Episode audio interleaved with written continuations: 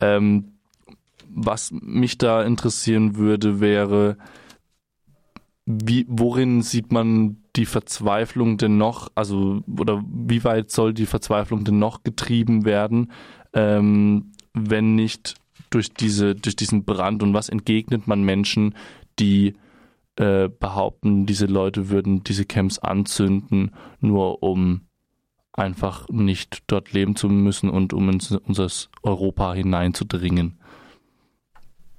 Ja, also ich glaube, es äh, geht schlicht um das nackte Überleben und die Situation ist jetzt auch nicht erst äh, drei Tage vor Weihnachten so entstanden. Das hat vieles hat sich da äh, schon abgezeichnet in Oktober, November und es war klar, dass jetzt äh, bisher wenig für winterfeste Unterbringung äh, getan wurde und dass es da im Hintergrund irgendwelche Streitigkeiten, ich habe sie gerade genannt, verschiedene Players, lokale Regierung oder lokale Administration, die Regierung von Bosnien, der, die IOM.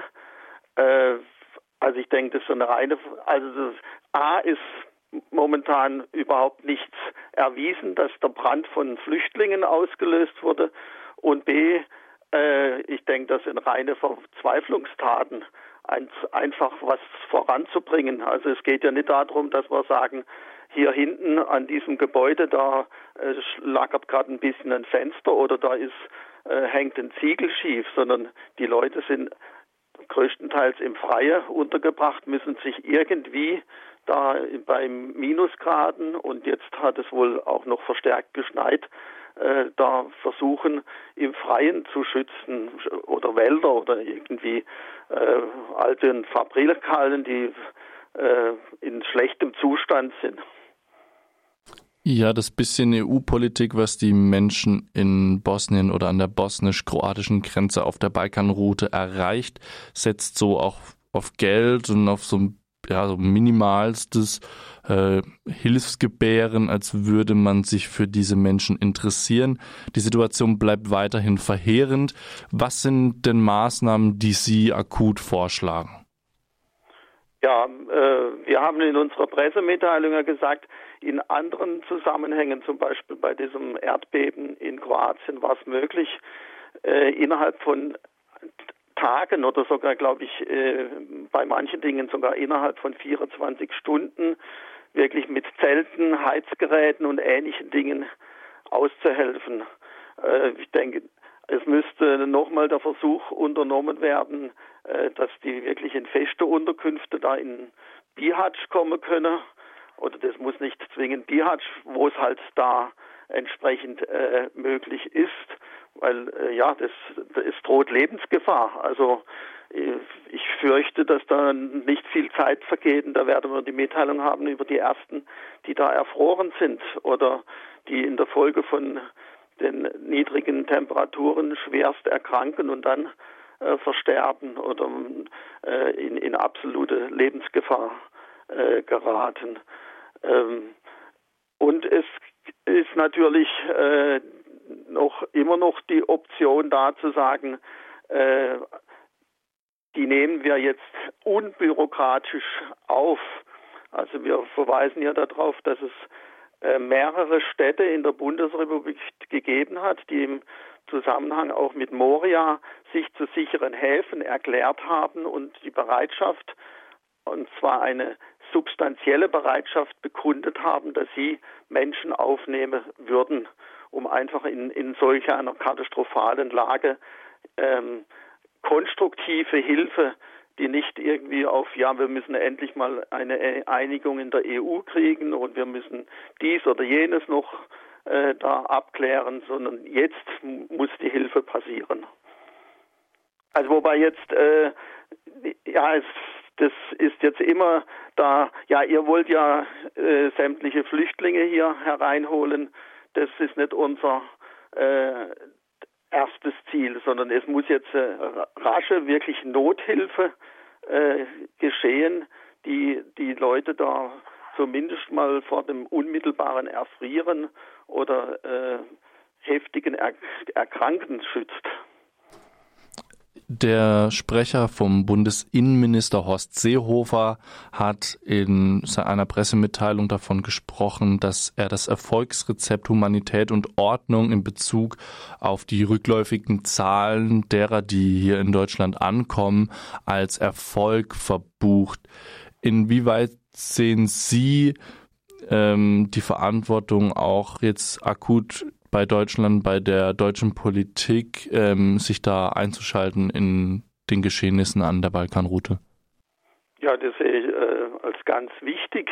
Also der Balkan gehört zu Europa. Wir verstehen uns als Wertegemeinschaft. Wir wollen ein äh, friedliches Europa. Wir wollen ein Europa, in dem überall die Menschenrechte äh, gelten. Und also ich weiß nicht, worauf der Sprecher da abzielt, wenn er sagt, die Ordnung ist wiederhergestellt.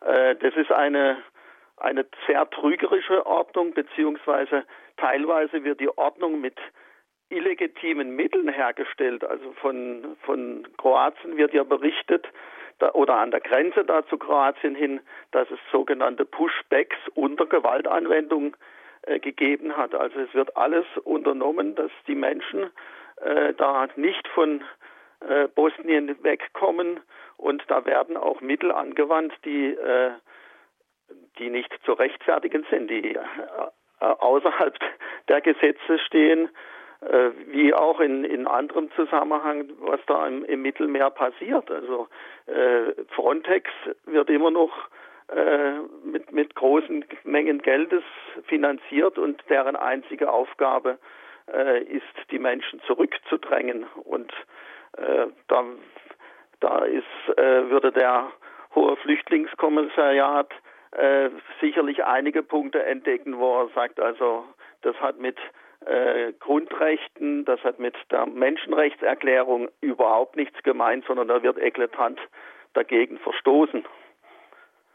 Ja, besonders traurig kann man da ja auch nochmal hinzufügen, dass die größte Kampagne der EU bezüglich dieser Balkanroute und dem Thema dort unten ist, dass die Grenzbehörde Frontex eine neue Uniform bekommt.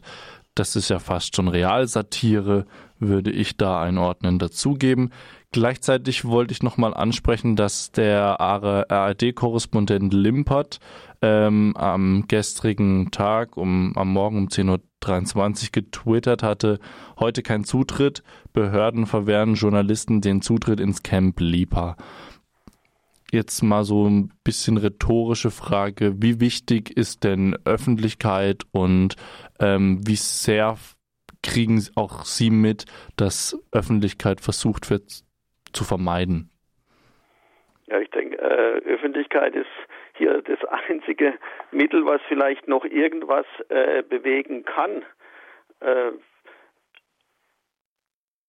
die äh, irgendwelche Dinge in dieser Richtung, also wir sind ja hier äh, lokal aktiv, wir haben äh, da niemand vor Ort, wir haben in unserer Pressemitteilung darauf hingewiesen, dass diese drei äh, Kreise plus noch einige andere Gruppen, unter anderem auch Kirchengemeinden, ja am 2. Oktober zu einer Kundgebung aufgerufen hatte unter dem Titel äh, Kein Mensch darf ertrinken. Punkt. Äh, und in, äh, in dem Zusammenhang, äh, da haben wir Kontakt, oder das ist hauptsächlich äh, der Arbeitskreis Asyl Rheinfelden zu einer Frau, Verena Finke, äh, ich habe jetzt den Namen richtig gesagt, äh, die in Thessaloniki sozusagen schon seit vier Jahren auf eigene Faust äh, Flüchtlinge, die auf der Straße leben müssen, äh, halbwegs ein bisschen äh, versorgt. Also und äh, die hat auch berichtet, dass es da immer wieder Behinderungen gibt, in dem Fall jetzt durch die griechischen Behörde. Und äh, das habe ich jetzt auch äh, live gehört von der Vertreterin Ärzte ohne Grenzen, die da im, über das Lager Moria beziehungsweise über das Nachfolgelager berichtet, dass da sie äh, immer verpflichtet werden, äh, keine Interna irgendwie an die an die Presse zu geben und wenn sie dagegen verstoßen, wird immer angedroht, dass dann äh, ihre Arbeit da beendet wird oder verhindert wird. Ja, und das geht ja einfach mal, kann man ja so ganz pauschal einfach mal sagen, das geht ja nicht. Ähm, genauso wie viele Dinge dort auf dieser Route schon lange im Argen liegen und die Politik beziehungsweise auch die Antworten darauf eher Tropfen auf heiße Steine sind und auch ähm, die Hilfsorganisationen und auch Aktionen ähm, da ja nicht ja, das Maß an Hilfe leisten können, das gebraucht ist. Ähm, gibt es noch was, was Sie loswerden wollen? Gibt es noch eine Botschaft, die Sie rausschicken möchten? Ja, äh, also im Hintergrund steht natürlich schon, dass das immer Folgen sind einer nicht funktionierenden Asyl- und Migrationspolitik. Äh, mir ist gerade nochmal eingefallen, 1990 ist dieser Film Der Marsch erschienen, der äh, äh, zum Teil ein bisschen andere Voraussetzungen, also die, da ging es ja um Migration aus Afrika aus ökologischen Gründen.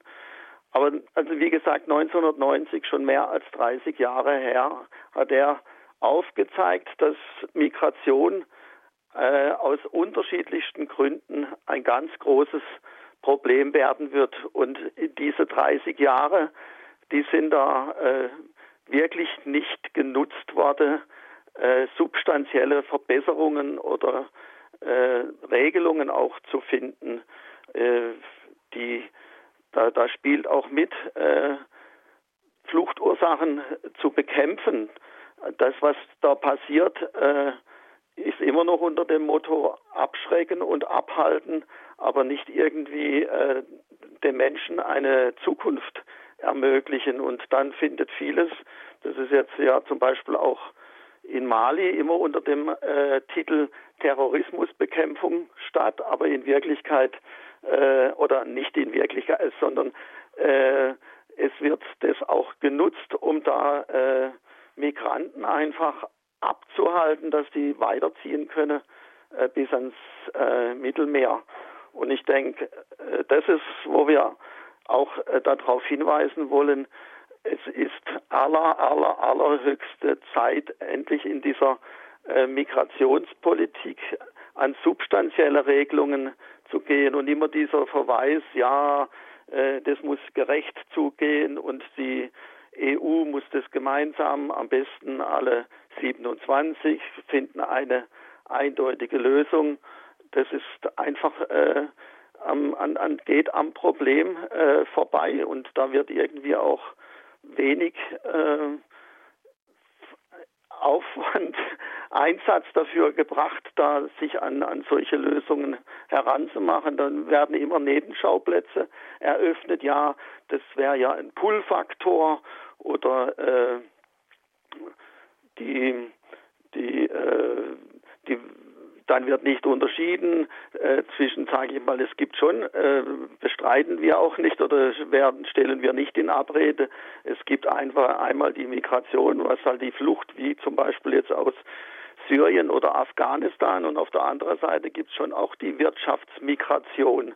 Aber die äh, ist, ist jetzt per se ja nichts äh, Verwerfliches, sondern in, in dem Zusammenhang, zumindest mit Afrika, sehe ich das so, ist es äh, eine, eine Spätfolge des Kolonialismus. Äh, ich denke, da äh, geht es jetzt nicht nur darum, dass, dass man da Deutschland ins Gewissen redet. Also da hat zum Beispiel auch, denke ich, Frankreich eine ganz hohe äh, Verantwortung, die sie endlich auch da äh, wahrnehmen müssen. Und das äh, ja, das sollte man in der EU machen, aber dann muss man es in der EU wirklich auch wollen. Dann muss man alle Räder in Bewegung setzen, dass da was passiert und da äh, ist es billig nur zu sagen, ja, wir sind jetzt halt gerade mit Corona-Bekämpfung äh, befasst oder ja, wir wollen jetzt ja was äh, für den Klimaschutz tun und das andere, da können wir jetzt gerade nicht so viel äh, drauf verwenden. Das würde ich sagen, ist ein wunderbares Schlusswort. Ich gebe ab an die Musik und bedanke mich bei Ihnen, Herr Kölbling. Ja,